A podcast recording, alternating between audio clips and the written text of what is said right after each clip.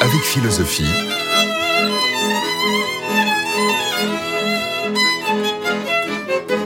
Géraldine Mulman. Le cirque est le thème de notre série cette semaine, le cirque et tous ses personnages philosophiques. Troisième épisode, Romain Gary, un cœur de saltimbanque.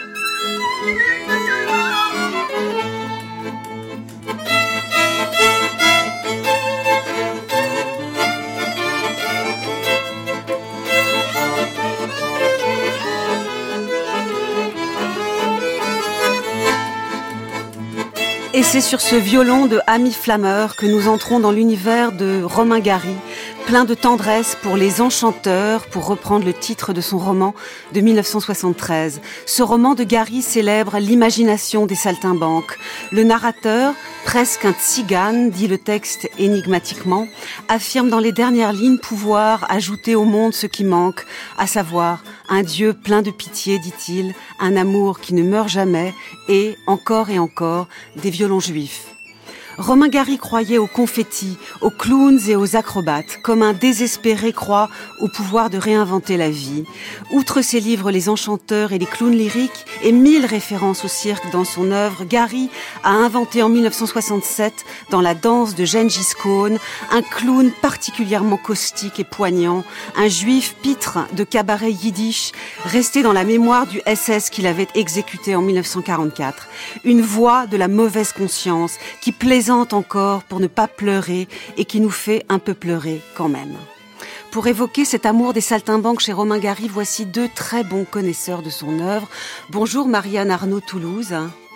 Vous êtes professeur de lettres classiques en classe préparatoire littéraire à Dijon et vous avez contribué à l'abécédaire Gary aux éditions de l'Observatoire.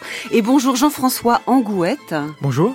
L'écriture de Romain Gary est au cœur de votre vie de chercheur depuis longtemps. Vos publications sont nombreuses, précisées sur notre site. Votre dernier essai, paru en 2019 aux éditions Drose, s'intitule Picaros et Pédoncule. Écoutons tout de suite Romain Gary qui évoque Groucho Marx. L'humour de Groucho Marx est pour moi très important, comme tout l'humour en général. Parce que l'humour est l'arme blanche des hommes désarmés. Il est une forme de révolution pacifique et passive que l'on fait en, en, rendant en désamorçant la réalité pénible qui vous arrive dessus.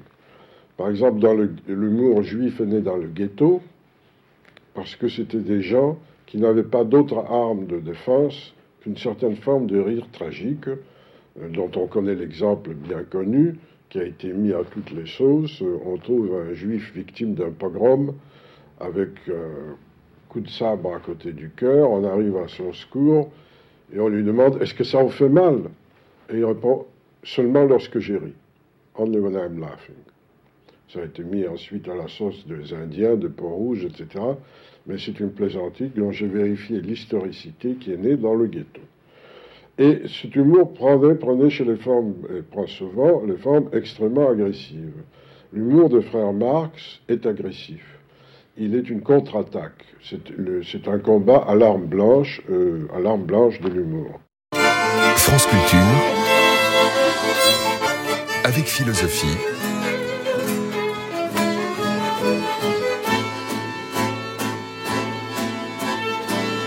Géraldine Mulman.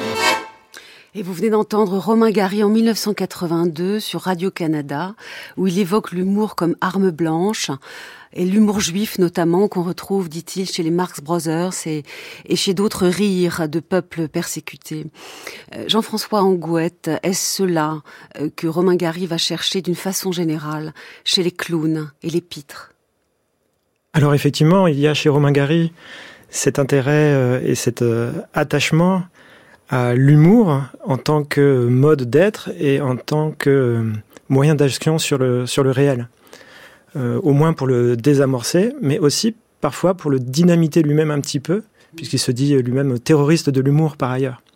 Et donc, effectivement, il y a beaucoup de ces personnages hein, qui sont des, des terroristes de l'humour et qui expriment comme ça une certaine liberté vis-à-vis de toutes les rigueurs décrétées contre l'homme qu'identifie Romain Gary, qui sont des rigueurs liées à la réalité, à la nature physique, mais aussi à la nature euh, humaine, en fait. tout ce que les hommes s'infligent les uns aux autres. Et donc, oui, les personnages de Romain Gary, les clowns, les enchanteurs, ont cet humour-là qui les aide à désamorcer le réel, à le dynamiter et qui contribue aussi à le changer. Mais je pense que nous y reviendrons un peu plus tard. Marianne Arnaud Toulouse, dynamiter le réel, le désamorcer. Est-ce que ça veut dire qu'à chaque fois qu'il y a du rêve, parce que c'est quand même du rêve hein, qu'il va chercher chez, chez les saltimbanques, euh, il y a aussi euh, pour Gary euh, énormément de désespoir? Oui, de toute façon, le rire ne naît chez lui que dans le désespoir, on a l'impression. Mais il rêve d'un rire plus franc, euh, d'un rire qui serait joie. Et dans Les Enchanteurs, euh, on atteint parfois par le par la magie de la de la commedia dell'arte, on atteint et puis de l'amour surtout, on atteint ce qu'il appelle les bulles et les balles de joie. C'est une joie euh, euh, qui en même temps euh, est, tout à fait décalé euh, par rapport au monde dans lequel il vit. Gary s'évade avec les saltimbanques. on connaît, alors il s'évade toujours, hein, évidemment, même Ajar s'évade, La vie devant soi. C'est l'histoire quand même d'une d'une femme qui sort d'Auschwitz, qui est prostituée et qui recueille un, un petit garçon orphelin arabe, Momo, Mohamed. il y a du réel là-dedans, mais le monde de ces romans n'existe pas. C'est le monde de rencontres impossibles ou, ou d'une tendresse euh, qui n'est qui n'est là que dans sa tête et sur fond de, de non-croyance, je crois, dans cette tendresse. Oui, bien sûr, mais euh, justement, la croyance en cette tendresse et en cette euh, en cet ailleurs qui existe, euh, qui n'existe pas, euh, c'est un privilège de l'enfance. Momo lui-même garderait les clowns dans un monde qu'il n'ose même pas imaginer parce qu'il ne l'imaginerait pas assez beau. Mais les clowns, le soleil et les chiens, voilà ce qu'il parce que c'est bien dans le genre. Mais donc Momo est un potentiel rêveur amateur de saltimbanque. Absolument, absolument. Mais dans les dans les enchanteurs, cette troupe de saltimbanques vénitiens qui sont qui traversent une révolution russe, enfin, et des violences et des barbaries aussi bien de la part de l'impératrice que de la part du, révolté du de, de Pougatchev. Euh, ces saltimbanques-là sont là pour aussi, alors qu'ils sont prisonniers du réel, ils sont là pour le rendre euh, un petit peu moins horrible. Alors, euh, Gengis Khan, c'est un, c'est le nom d'un personnage que Gary invente en 1967. La danse de Gengis Khan. Les Enchanteurs dont vous parlez, c'est un roman de 1973. C'est avant euh, le moment Ajar mais c'est euh, après une série de livres où il est devenu un personnage un peu institutionnel quand même. Il a eu le prix Goncourt en 56 pour euh, Les Racines du ciel, il a raconté sa vie, il y a déjà cet humour de saltimbanque, mais enfin, on a l'impression d'un ton nouveau. Euh, à la fois triste et joyeux, qui, à la fin des années 60, perce dans son œuvre. Qu'est-ce que vous en pensez, Jean-François Angouette alors, euh, ce que j'en pense, effectivement, euh, il y a bien euh, chez Romain Gary peut-être ce côté, oui, je suis un écrivain institutionnel et donc pour cela, pour ne pas encombrer mon œuvre de cette image institutionnalisée, je vais publier sous Émile Ajar un pseudonyme étanche hein, que personne ne connaîtra, que vous avez, évoqué. Donc il y a peut-être cette, cette dimension-là. Ce qu'on peut voir aussi, c'est quand on disait tout à l'heure que Romain Gary euh, cherchait à s'échapper euh, euh, vers un, ailleurs. Je, pense en fait que cet ailleurs, il n'est pas un ailleurs à côté. Oui. Je pense que c'est un ailleurs futur. Donc je pense que la dimension Romain utopique Gary est ouvert vers l'avenir mm. et non pas vers le passé. Et ce passé qui inclut aussi toutes les images qu'il a pu donner de lui-même au fur et à mesure des livres précédents. Et ce qui est très étonnant dans cette réception critique de l'œuvre de Romain Gary, quand on dit tiens, oui, il est institutionnel, etc., c'est que pourtant, tous les romans qu'il écrit sous le nom de Romain Gary, dans les années 60 et ceux qu'il a écrits auparavant, tout cela sont écrits dans des styles très différents. Très, très différents. Mais justement, avant, nous, on ne parlera pas d'Ajar ici. On va parler de, du Gary, des enchanteurs et, la danse de Jagis Est-ce qu'il a été bien entendu, bien compris, bien lu? En 67, il fait parler un petit juif, euh, Gengis Khan, qui était un pitre dans des cabarets yiddish, qui est mort en 1944 et qui est resté dans la tête du SS qu'il avait assassiné et qui a un humour euh, terrifiant. Est-ce que c'était audible? Alors je pense que le livre euh, était audible culturellement dans, dans l'après-guerre mais je pense qu'il n'était pas euh, lisible euh, dans, sa totalité, en fait. Il a choqué, d'ailleurs, non? Euh, il, a choqué parce que c'est un livre très, très complexe, très, très dense, très, très intense. Et ce, le narrateur, effectivement, habite la conscience du, de son exécuteur pendant, pendant la guerre, sous la forme d'un d-book dans la, dans la tradition juive. Et cette tradition-là elle-même, rien, qu'elle est, rien que dans sa forme romanesque que lui donne Romain Gary, elle-même, elle est inouïe, donc elle est aussi difficile à saisir. Mm. Et je pense qu'il n'y a que les, années qui peuvent aider à, prendre du recul un peu, un, peu sur cette œuvre. La critique, je ne sais pas si vous voulez qu'on en parle tout de suite ou si on en reparlera, mais elle a été très très divisée sur l'œuvre de Romain Gary. Mm. Euh, c'était surtout la première partie qui fascinait tous les critiques. Elle était excellente, donc c'est ce que vous avez résumé. Mais après, il y a deux autres parties qui sont complètement dans le ton du livre et en même temps complètement différente et qui emmène le lecteur vers des territoires de plus en plus larges et de plus en, et de moins en moins euh, simples à, résumer en fait. Je vous propose d'écouter Romain Gary lui-même euh, évoquant ce personnage de Gengis Khan. Il s'exprimait sur l'ORTF en 1967. Gengis Khan, c'est moi. Vous savez comment le nom euh, m'est venu Gengis, c'est le fameux conquérant mongol Gengis Khan. Or, du côté de mon père, j'ai des origines tartares. Et de l'origine du côté de ma mère, j'ai des origines de descendance juive. Donc, au lieu de Genghis, au lieu de, je prononce ça la mongole, euh, au lieu de Genghis Khan, Genghis Khan, j'ai fait Genghis Khan, un mélange de mongol et de juif. C'est un peu moi, au point de vue ethnique, au point de vue racial. Je n'aime pas beaucoup ce mot, mais enfin, c'est ça. Et je voulus également, dans ce livre, me libérer par l'humour, par la parodie, par le burlesque, euh, de l'obsession que constitue pour moi depuis 20 ans la tragédie juive, l'extermination des juifs par les Allemands. Mais voyez-vous, inutile de vous dire que quelle que soit la grimace, la pirouette, la contorsion, quelle que soit la tarte à la crème, que ce soit les frères Marx ou n'importe quel comique, euh, que ce soit même le génial Chaplin, euh, on ne se débarrasse pas par l'humour euh, d'un sujet aussi profond et aussi brûlant. La seule chose à laquelle on arrive, c'est de se soulager et peut-être de soulager un peu le lecteur. Un mélange de mongol et de juif, voilà comment il parle de lui-même, euh, Romain Gary, Marianne Arnaud-Toulouse. Gary avait raconté beaucoup de choses de sa vie. il n'avait peut-être jamais touché cela d'aussi près que dans la danse de Gengis Khan ce point, je veux dire, ce, ce mélange qui, le, qui fait qu'il y a euh, tout d'un coup toute une mémoire juive euh, clownesque, euh, les cabarets yiddish, une envie de parler de tout cela tout en, en jouant avec ce prénom, Gengis, Gengis Khan, qui fait penser aux au Mongols. Oui, bien sûr, mais dans euh, le double, enfin dans le prénom et le nom, il, souligne lui-même que ça le fait à la fois fils d'un bourreau et d'une victime. Oui. Et il est à la fois, il est ce personnage double. Il reste, il se veut ce personnage double. Et euh, le comique Gengis Khan est une victime pure, mais son SS euh, qu'il hante et qu'il torture, euh, c'est le bourreau qui, à son tour, doit subir euh, la vengeance d'une certaine façon.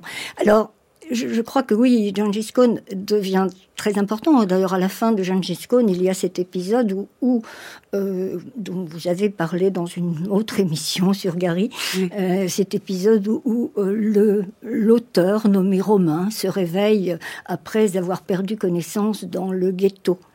Et euh, il, euh, les gens s'étonnent en disant mais on ne savait pas qu'il était de là. Euh, est-ce qu'il aurait perdu quelqu'un?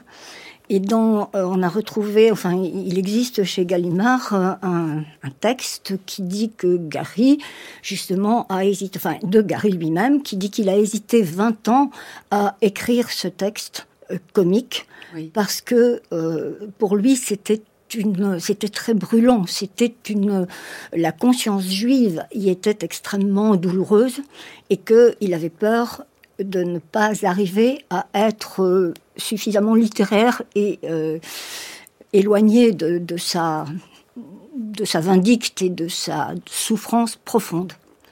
On va écouter tout de suite un extrait de la danse de Gengis Khan, ce livre de Gary de 1967.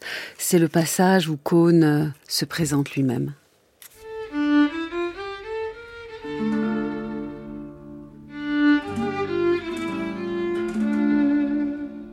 Mon nom est Khan, Gengis Khan. Naturellement, Gengis est un pseudonyme. Mon vrai prénom était Moïse. Mais Gengis allait mieux avec mon genre de drôlerie. Je suis un comique juif et j'étais très connu jadis dans les cabarets yiddish. D'abord au Schwarze Schickse de Berlin, ensuite au Motke Ganef de Varsovie et enfin à Auschwitz.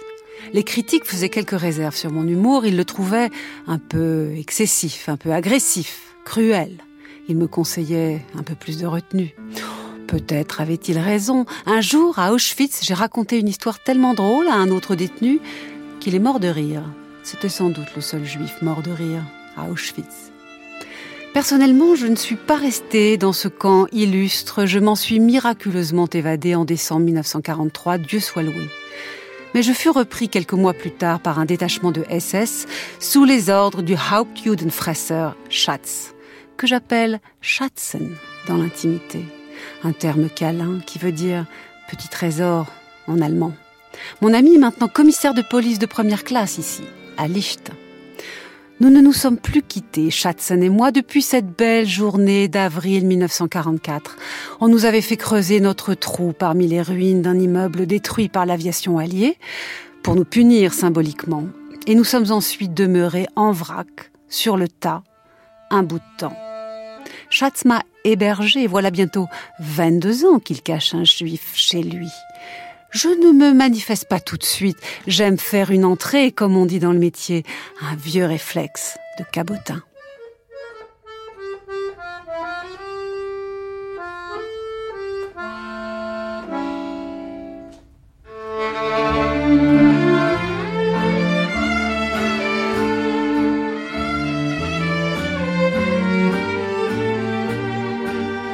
C'est la chanson yiddish Moish, le joué par Les Yeux Noirs, ce groupe Les Yeux Noirs, qui est, euh, que vous entendez là, en quelque sorte en tapis sonore de cette lecture, puisque Gengis Khan, en fait, s'appelle Moïse.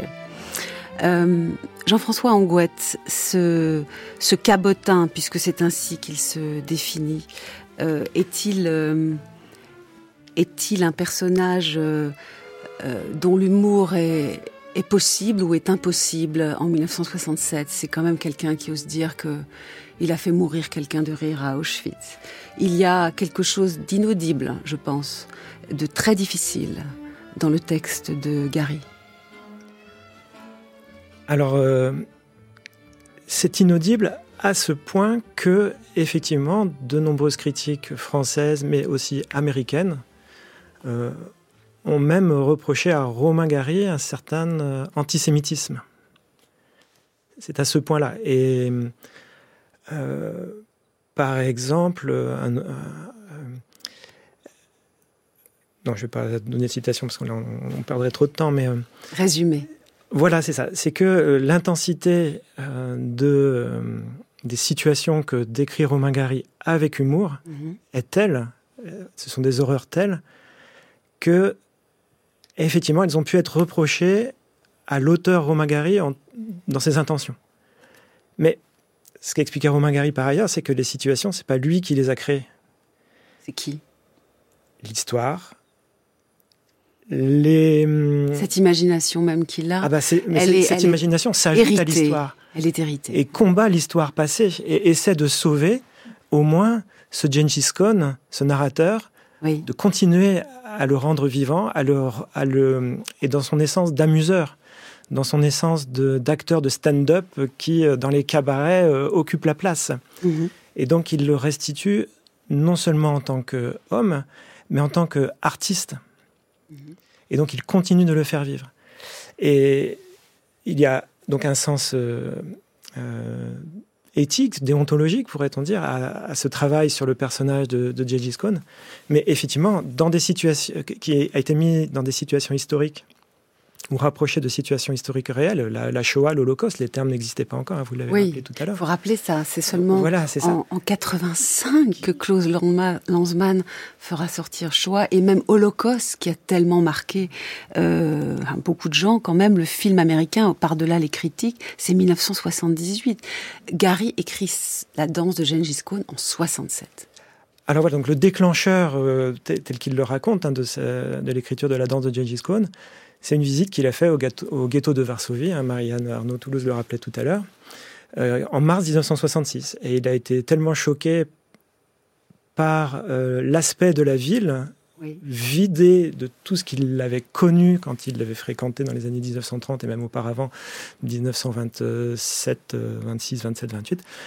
Il était tellement choqué par le changement de physionomie de la ville où tous les juifs avaient disparu en visitant les lieux, il a été très choqué au point de vouloir écrire donc effectivement la danse de Gengis Khan. Et il l'a écrit très vite en fait. C'est même avant 1967 qu'il a écrit ce livre. C'est en quelques semaines, entre mars et juin 1966. La première version du roman La danse de Gengis Khan est en fait une pièce de théâtre qui s'appelle La danse de Gengis Khan aussi, qu'il a écrit dans la foulée. Mhm. Alors c'est ce choc-là qui a été un traumatisme, mais qui est un, traumatisme cristallisateur en fait, parce que c'est pas, il n'a pas écrit de but en blanc toute l'histoire qu'on retrouve dans la pièce de théâtre hein, et qu'on retrouvera après dans le roman, mais ça a été, euh, ça a été cristallisateur de au moins deux autres pièces de théâtre précédentes, une écrite en 1951, une écrite dans le début des années 1960, et aussi d'une nouvelle qui s'appelle Les oiseaux vont mourir au Pérou. Oui qui est paru en 1962, dont des dialogues repassent d'ailleurs dans la danse de Gengis Khan. Alors dans la danse de Gengis Khan, ce commissaire de police ancien SS, qui s'appelle donc Schatz, euh, est confronté, hein, il est commissaire de police maintenant, il enquête sur des meurtres étranges qui ont lieu à Licht. Il est euh, aidé par un collaborateur dans la police, un jeune homme hein, qui n'a rien connu de la guerre et qui s'appelle Goutte. Et le, on va découvrir peu à peu que tous ces crimes sont en fait commandités par une certaine Lily qui est mariée à un baron.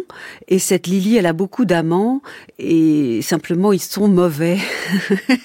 et donc elle demande à son garde-chasse de les buter les uns après les autres. Mais ce qu'on comprend très vite, euh, Marianne Arnaud Toulouse, c'est que Lily, c'est l'humanité, c'est l'humanité frustrée qui demande massacre et massacre et massacre encore Oui. Euh, et là, la grande histoire dont vous parliez, euh, quand la grande histoire dont vous parliez est effectivement le, le, socle à partir duquel l'imagination de Gary se met en branle. Mais la dernière partie de Gengis Khan est une vision historique euh, propre aux années 60 et qui est absolument frénétique, euh, presque psychédélique. Il y a des tableaux qui s'en vont dans tous les sens, où passent tous les massacres de l'histoire. Et euh, c'est là que le clown est très intéressant parce que vous avez l'impression que euh, Gary sait bien que l'art peut quelque chose contre la barbarie, mais il ne peut pas tout. Et le clown, parce qu'il ne peut pas tout, parce qu'il est très vite récupéré et devient une église très close. Oui. Donc, euh, ça fait un système contre un autre système et ça n'est pas puissant. Et le clown est à ce moment-là le seul artiste qui, lui, est un, inventeur perpétuel, un improvisateur.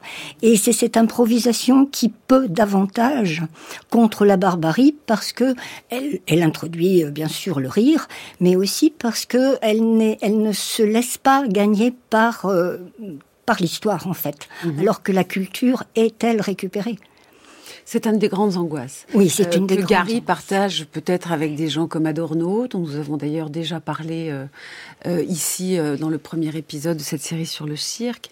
C'est l'idée que même Auschwitz va devenir un sujet culturel euh, comme un autre, euh, sans voir euh, ce que ça a représenté précisément pour la culture, car c'est un peuple très cultivé qui a réalisé cela. Et donc écrire là-dessus, pour Gary, c'était trouver un narrateur inédit. Euh, et, d'ailleurs un renégat de la culture, parce que un petit juif euh, des cabarets euh, dit-il, de Berlin, le cabaret vraiment euh, yiddish, c'est c'est pas très noble, hein.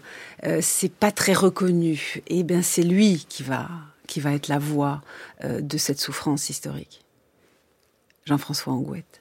Oui, c'est lui qui est la voix de cette conscience historique, et c'est lui qui apporte du merveilleux. Alors, soit le personnage lui-même, par les blagues qu'il raconte, soit Romain Gary en tant qu'auteur, qui apporte du, merveilleux, un merveilleux encourageant, un merveilleux qui est censé pousser vers le dépassement des situations.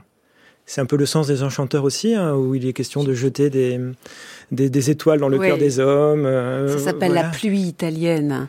les confettis dans les enchanteurs. c'est la, elle est de toutes les couleurs, la pluie. Voilà, et ça c'est l'art des saltimbanques. Et Romain Gary, dans son écriture, je pense que les enchanteurs est là un petit peu pour ça aussi, pour montrer que lui, le roman qu'il pratique est un roman d'héritage de la tradition des enchanteurs, des saltimbanques, pour apporter du merveilleux et un merveilleux encourageant. Je vous propose qu'on écoute encore un extrait de La danse de Gengis Khan, ce roman de Romain Gary de 1967. C'est le moment où, Lee, où Alish, donc le commissaire de police ancien SS qui porte Gengis Khan dans son crâne et qui n'en peut plus, se confie à son, à l'autre policier, le jeune Gout. Il lui dit qu'il a des tsurus parce qu'il arrive à ce SS de parler yiddish. Et tsurus en yiddish, ça veut dire des soucis. Alors il dit pardon, il va le dire euh, en, allemand, mais pour nous en français, euh, on écoute. J'ai des problèmes, des soucis. Écoutez, Goutte, vous êtes un ami. Je vais vous confier quelque chose. Vous êtes trop jeune, votre génération n'a pas connu ça. C'est un juif. Un juif? Oui, un juif, particulièrement mal intentionné. Du genre qui ne pardonne pas, du genre exterminés, ce sont les plus coriaces. Ils n'ont pas de cœur. Ah, je hausse les épaules. Je n'y peux rien, je l'ai pas fait exprès. Et puis, exterminer, c'est vite dit, hein. Il y a des morts qui ne meurent jamais. Je dirais même que plus on les tue, et plus ils reviennent. Prenez par exemple l'Allemagne. Aujourd'hui, c'est un pays entièrement habité par les Juifs. Bien sûr, on ne les voit pas. Ils n'ont pas de présence physique, mais comment dire? Ils se font sentir. C'est très curieux mais c'est comme ça. Alors pour Goutte, évidemment, tout cela ne veut rien dire. C'est un arien d'une génération qui n'a plus une goutte de sang juif dans les veines. Il me fait penser un peu aux Sabras d'Israël. Ils sont eux aussi grands, blonds, solides, olympiques. Ils n'ont pas connu le ghetto. Qu'est-ce que vous voulez dire, chef? Quel juif? Vous ne pouvez pas comprendre. Je traîne un juif sur le dos, voilà. Mais vous avez vu des médecins? Et vous pensez, ça fait 22 ans que ça dure. J'en ai vu des tas, des tas. Des tas, des tas. Il se fige, je lui ai fait un petit signe. Il m'a vu. Des tas de médecins, je veux dire. Mais ils n'ont rien fait. Ils prennent des airs gênés. À mon avis, ils ont peur d'y toucher. Vous comprenez? Ce sont des médecins allemands. Et s'ils arrivaient à m'en débarrasser, ils craindraient d'être accusés d'antisémitisme ou même de génocide. J'ai même voulu aller me faire soigner en Israël. Mais j'ai du tact. On ne peut tout de même pas aller demander aux psychanalystes israéliens de supprimer un juif pour soulager un Allemand.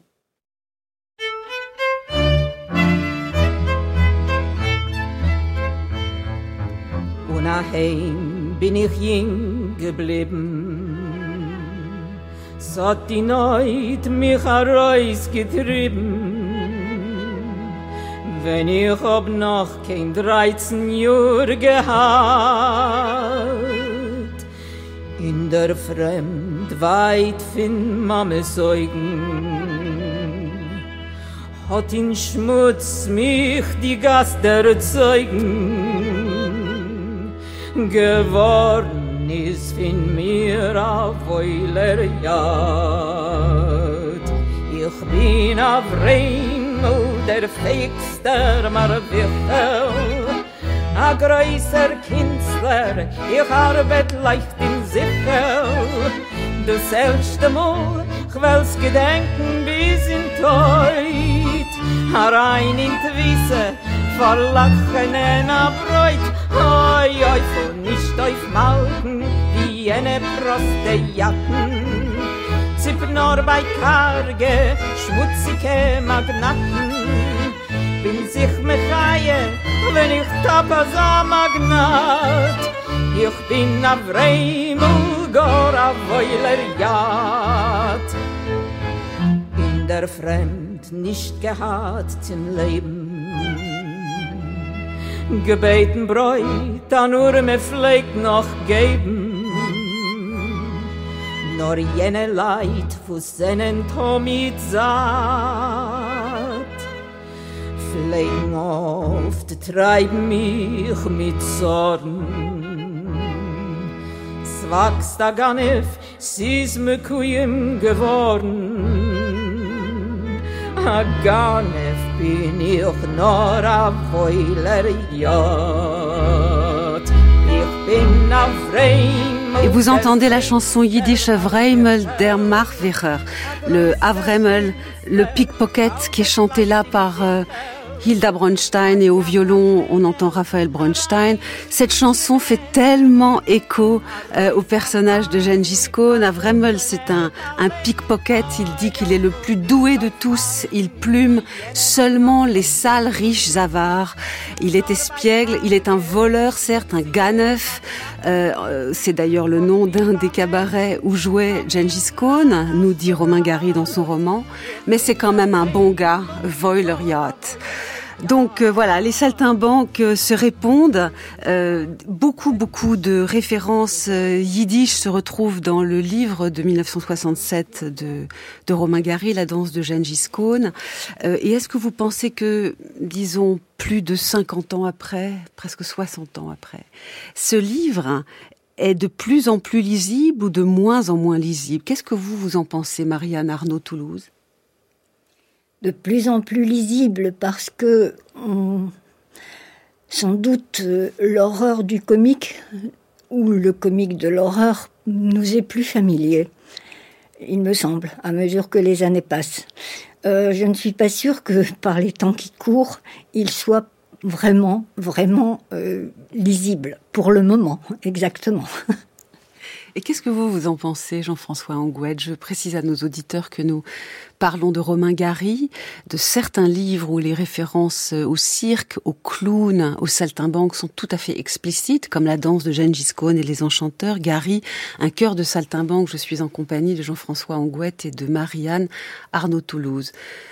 La danse de Gengis Khan est-elle de plus en plus lisible, d'après vous, Jean-François Angouette alors, euh, d'après moi, euh, assurément oui, pour cette raison assez simple, c'est que toute l'œuvre de Romain Gary est très salubre, me semble-t-il, d'un point de vue euh, raisonnement sur le réel, pour nous aider à prendre un recul sur le réel, sur tout ce qui arrive. Lire les livres de Romain Gary nous accompagne. On peut les prendre avec philosophie, si je puis me permettre cette expression. Je vous en remercie. euh, parce qu'elle aide un petit peu à voir que beaucoup des choses du réel sont en fait des catégories très imposées, qui viennent beaucoup de préjugés qui se sont instaurés au fil des siècles, qui, qui semblent être des vérités et auxquelles on semble devoir se soumettre. Mais toute l'œuvre de Romain Gary et toute la trajectoire biographique aussi de Romain Gary hein, ne cesse de montrer que c'est quelqu'un euh, qui vise euh, autre chose que les contingences euh, admises et que les cases admises.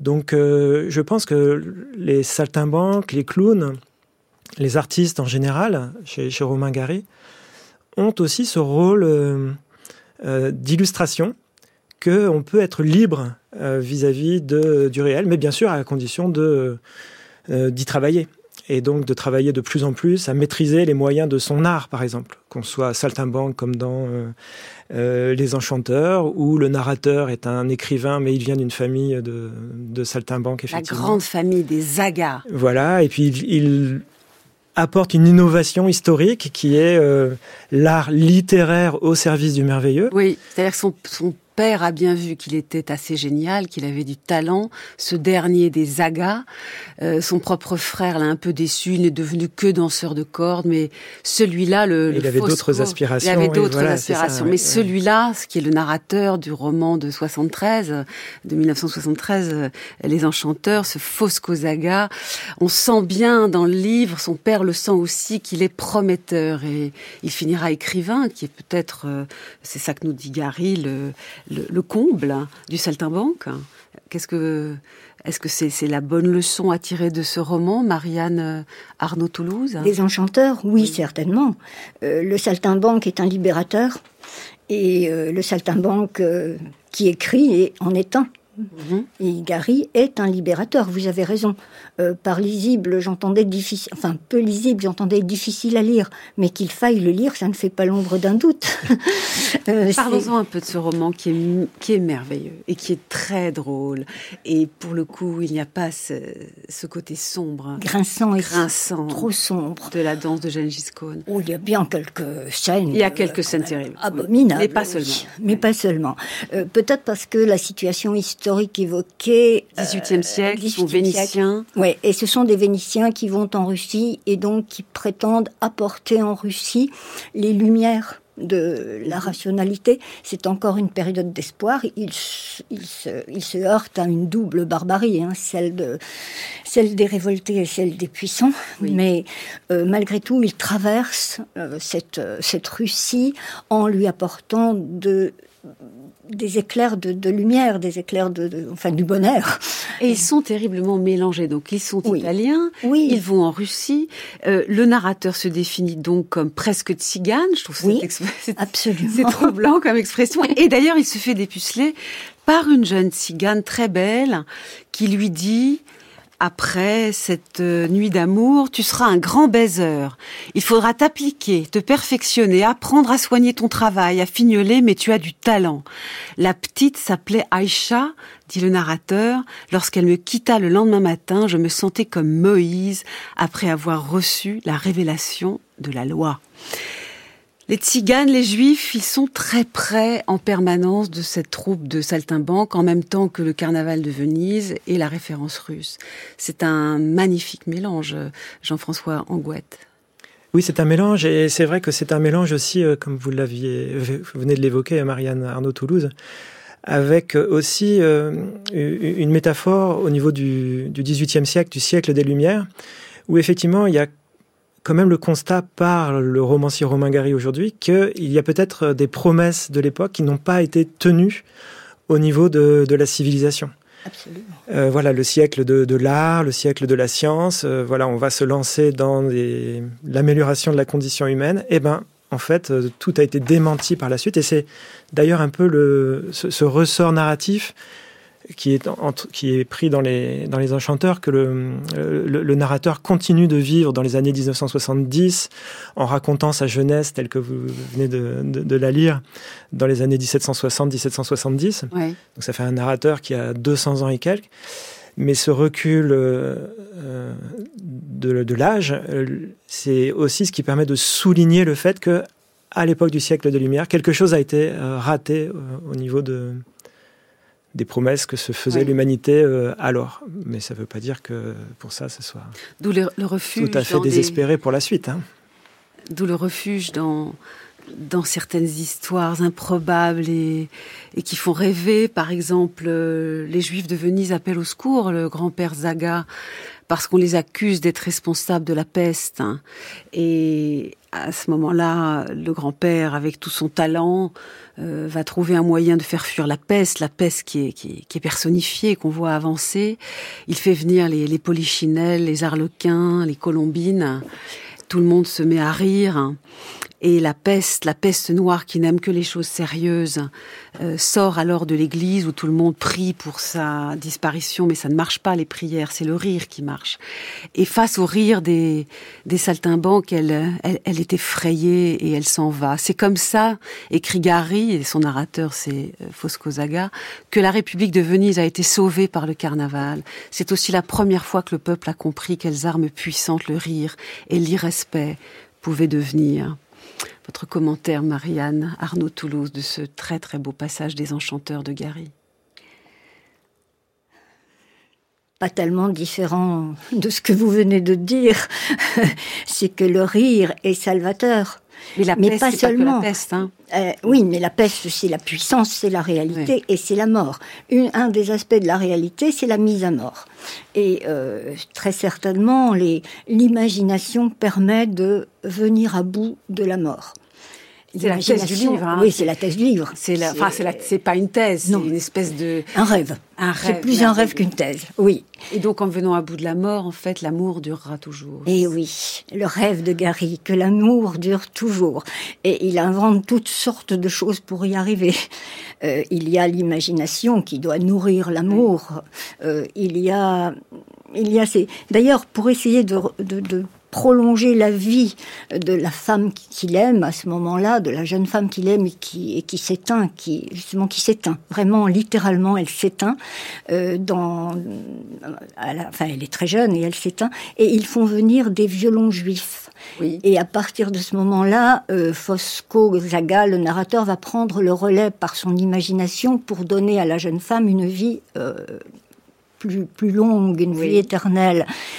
Mais euh, et il dira, eh bien, euh, j'ai j'ai compris à partir de ce moment-là que pour ce qui était d'échapper à la réalité par le rêve et l'imagination, euh, rien de juif ne m'était étranger. Oui, il dit cela en effet. Il devient solidaire des violons juifs et qui s'ajoute donc au rire et à l'imagination pour au mélange, l'immense mélange, des références italiennes, vénitiennes, russes, tziganes, pourvu qu'elles ne soient pas officielles.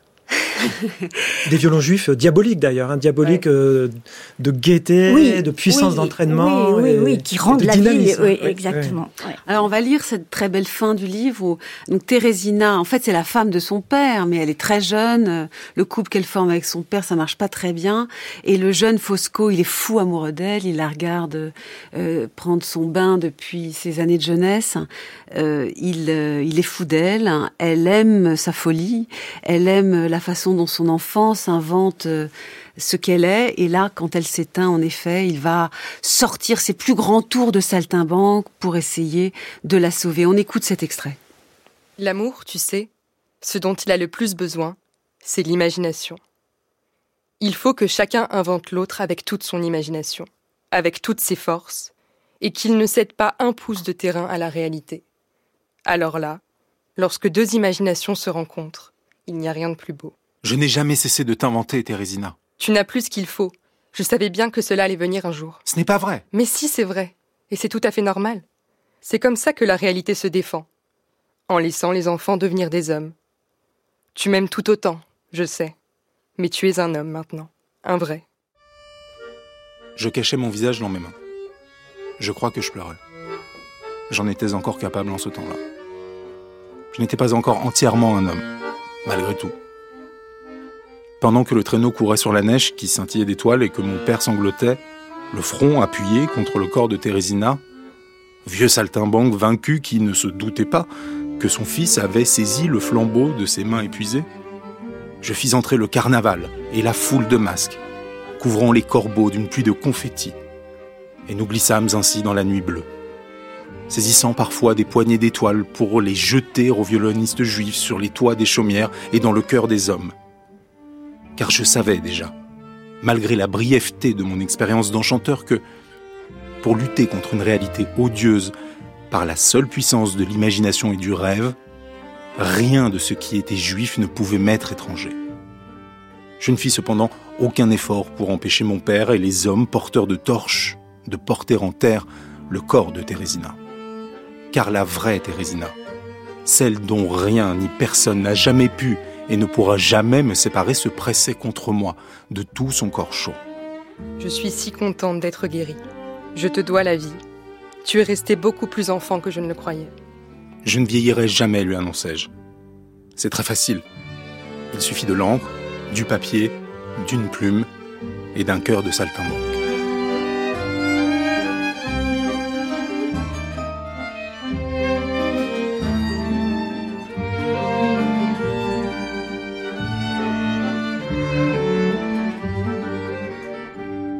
France Culture, Avec philosophie, Géraldine Mulman. L'enfant n'est plus là pour la voir avec des yeux qui la rendent magnifique. Euh, elle lui dit donc, Thérésina, dans le livre Les Enchanteurs, elle dit au narrateur, c'est fini, je, je ne suis plus là, tu es devenu un homme. Et il la sauve parce que l'homme est écrivain. Ce qui veut dire que l'écriture a à voir d'une part avec l'enfance et d'autre part avec les clowns. Est-ce qu'on peut dire cela de Gary, euh, Marianne Arnaud, Toulouse? Avec l'enfance, euh, oui, surtout. Avec les clowns aussi, dans la mesure où les clowns sont des inventeurs perpétuels, encore une fois, des improvisateurs, et non pas des hommes de système. Dans, la, dans Les Enchanteurs, il y a une autre tentative humaine qui est soulignée pour lutter contre la mort, ce sont les automates. Et euh, c'est tout le contraire d'un clown, un automate. Oui. Parce que c'est programmé. C'est de l'intelligence artificielle. Et ça peut s'enrayer et ça peut tuer. Les clowns, jamais. Les clowns appartiennent à l'ouverture. Ils ont un, enfin, il y a dans les enchanteurs un maître livre et qui est composé de pages blanches. Et il ne faut surtout rien écrire de définitif et de systématique sur ces pages. C'est le livre de l'avenir. Et si elle reste blanche, tout est permis, tout est possible. Les hommes peuvent devenir encore. Si jamais on écrit une histoire, mais une histoire dogmatique, ce qui est l'abomination pour Gary, eh bien c'est l'avenir est clos et, la réalité a gagné. Mais sinon, si les pages restent blanches, l'avenir est ouvert. Jean-François Angohuette, est-ce que euh, est-ce que vous voulez ajouter quelque chose à, cette idée de la page blanche? Et sinon, j'ai d'autres questions pour vous. Merci. Euh, juste sur euh, la page blanche, effectivement, c'est un thème récurrent dans l'œuvre de Romain Gary. Hein. Il est à la recherche du premier mot qui n'avait encore été jamais dit par personne, euh, du verbe adamique et en même temps messianique. Donc, effectivement, c'est un thème tout à fait, tout à fait constant dans les enchanteurs. Et mais le travail de l'écrivain, justement, c'est pas juste, enfin, non seulement écrire l'histoire dogmatique, mais non seulement écrire ce qu'on a envie d'écrire. C'est d'abord conquérir un art, un art d'enchanteur, un art de clown, et donc c'est du travail euh, physiquement vécu par oui. chacun des saltimbanques que décrit Romain Gary dans dans Les Enchanteurs, ou aussi par euh, Gengis Khan hein, quand il était dans son, dans son cabaret. Ils étaient à la conquête de, de leur art. Et cette conquête est un travail. Et ce travail, finalement, il a, il a un sens aussi pour Gary parce qu'il montre que sa littérature s'inscrit dans cette tradition, donc que sa littérature est un travail. Donc c'est pas étonnant que tous ses livres soient différents parce que, en tant que travail de créateur, il cherche vraiment à, à ouvrir des possibles, à, non pas à se répéter, euh, à répéter un style, répéter un premier livre, mais il, il cherche à, à, conquérir des domaines. Et du coup, euh, on peut y voir aussi un peu euh, une métaphore de ce qu'il pense de, des efforts de l'humanité dans son, dans son progrès. Parce qu'en fait, il n'y a pas que, le, que la mort individuelle dans l'œuvre de Romain Gary, contre laquelle on ne peut pas lutter sinon par l'humour. Il n'y a pas que le désespoir non plus. Hein. Euh, Romain Gary se disait fondamentalement pessimiste au niveau individuel, mmh. mais euh, au niveau collectif, il se disait pessimiste, euh, optimiste, collectiviste. Donc, euh, il avait le sens du collectif, en fait, Romain Gary. Et de très grands euh, courants de lecture de son œuvre le prennent par le côté individuel, euh, individualisme psychologique, la vie, la biographie. Euh, mais il y a de manière constante dans l'œuvre de Romain Gary un autre plan de lecture qui est le plan allégorique. Et sur ce plan allégorique, effectivement, il vise à circonscrire, non pas dogmatiquement, parce que ce serait l'erreur, mais à suggérer, à rappeler le fait que l'humanité n'est pas encore euh, constituée, n'est pas, pas, à la hauteur. Advenue. Des... advenue ouais. voilà, pas advenue à la hauteur des idéaux qu'elle ouais. se donne. C'est très beau, parce que vous faites le lien avec notre premier épisode où toute une pensée allemande du, du, de la première moitié du XXe siècle, de Ernst Bloch à Adorno, passant par Krakauer et Günther Anders, pensait que les clowns dessinaient une utopie. Et on retrouve cela chez Gary. Est-ce que, c'est ma question pour finir, est-ce que vous pensez que ce Gary-là est assez connu? Euh, Gary est un personnage, beaucoup, beaucoup de gens se projettent euh, en lui. Est-ce que le Gary des saltimbanques, le Gary des clowns, qu'il rit jaune ou qu'il rit franchement, ou qu'il nous fasse rire pour de bon, ou qu'il nous fasse pleurer, euh, le Gary du cirque, ce Gary est-il suffisamment connu? Jean-François Angouette et puis Marianne Arnaud-Toulouse, vous aurez le dernier mot. Je pense que l'œuvre de Romain Gary est, très connue, très lue, très appréciée, très aimée. Et donc que les personnages euh, clownesques ou de cirque de Romain Gary interpellent aussi euh, à l'occasion les, lecteurs. Enfin, en tout cas, je, l'espère pour eux, parce que effectivement, ce sont des, des, mini Romain Gary, en fait, à chaque fois, puisqu'ils sont dans leur art. Et Romain Gary est aussi à la conquête de son art, tout le temps, en constance, euh, en constant travail sur lui-même, dans une visée, de toujours plus, toujours plus construite, de distribuer du merveilleux autour de lui pour nous encourager tous. Marianne Arnaud Toulouse. Oui, je pense qu'il est très connu, mais sans doute aussi connu un peu à côté, un peu mal connu, un peu connu pour son, pour sa vie de vedette, pour sa vie euh, publique. Mais euh, il y a en lui effectivement une espèce de, euh, de, enfin, oui, il y a un homme de foi un homme de foi dans, dans l'entraide des, dans l'entraide des hommes. Dans, dans, un de, enfin, dans un de ses derniers romans, il y a la, la, la légende, enfin, je ne sais pas comment dire, la petite l'histoire des petits Chinois qui, qui montent les uns sur les autres pour atteindre la lune. Du coup, vous avez dit homme de foi ou homme de foire? Et Homme de foi et de foire. Mais vous diriez les deux. Je dirais de foire. oui, les deux. Les deux. Je vous propose que ce soit notre dernier mot.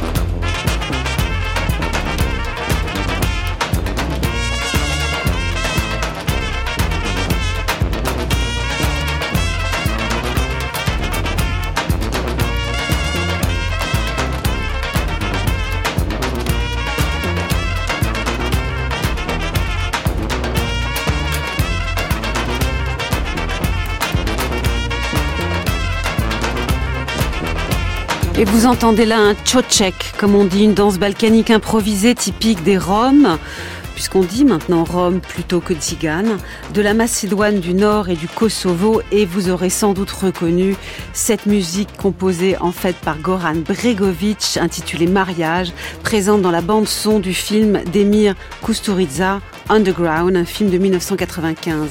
Un immense merci à vous deux, Jean-François Angouette et Marianne Arnaud Toulouse, pour tous vos éclairages sur l'œuvre de Gary et pour sa tendresse, sur sa tendresse à l'égard des saltimbanques et des figures du cirque. Merci, dirais-je aussi, au, groupe Les Yeux Noirs qui nous ont beaucoup inspirés à Goran Bregovic, bien sûr, à Hilda et Raphaël Bronstein, à Ami Flammer, à la Russie et à Venise, aux Juifs et aux Roms, à Gengis Khan et à la dynastie des Agas. Il est temps de retrouver Frédéric Worms qui cette semaine nous parle des attitudes philosophiques. Voici le pourquoi du comment.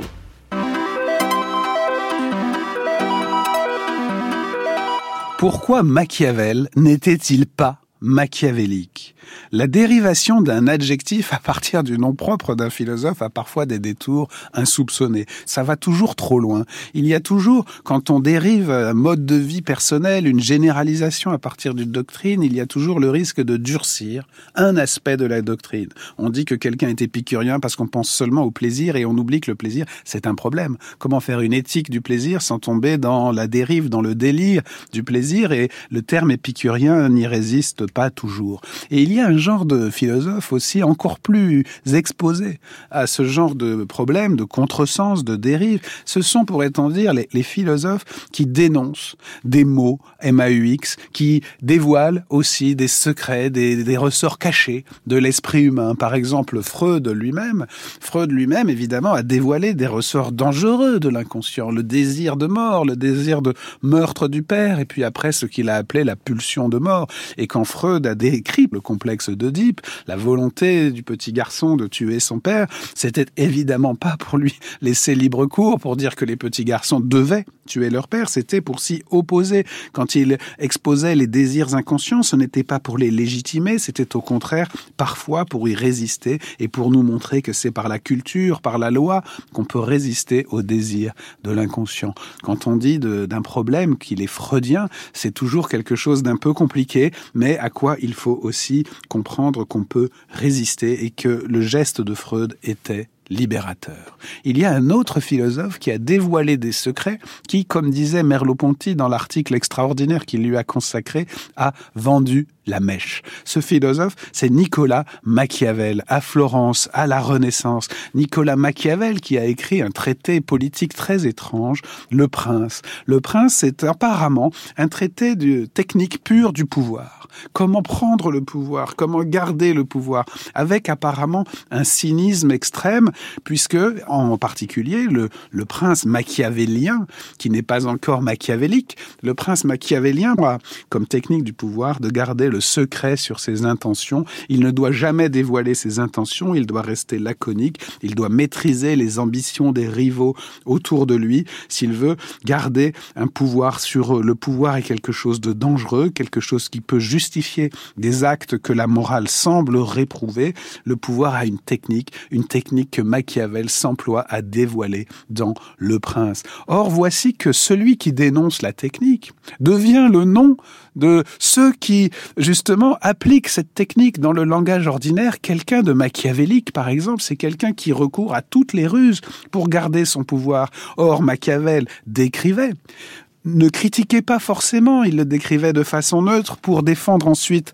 les contre-pouvoirs des républicains dans la République florentine, mais en tout cas il décrivait ces techniques sans, bien sûr, recommander de les adopter. On peut appeler machiavélique celui qui ne retient de Machiavel que la pure technique du pouvoir pour nuire et non pas pour préserver les équilibres, la pure technique dangereuse du secret, de la ruse et du meurtre, alors que Machiavel est le fondateur de tous les républicanismes. Ce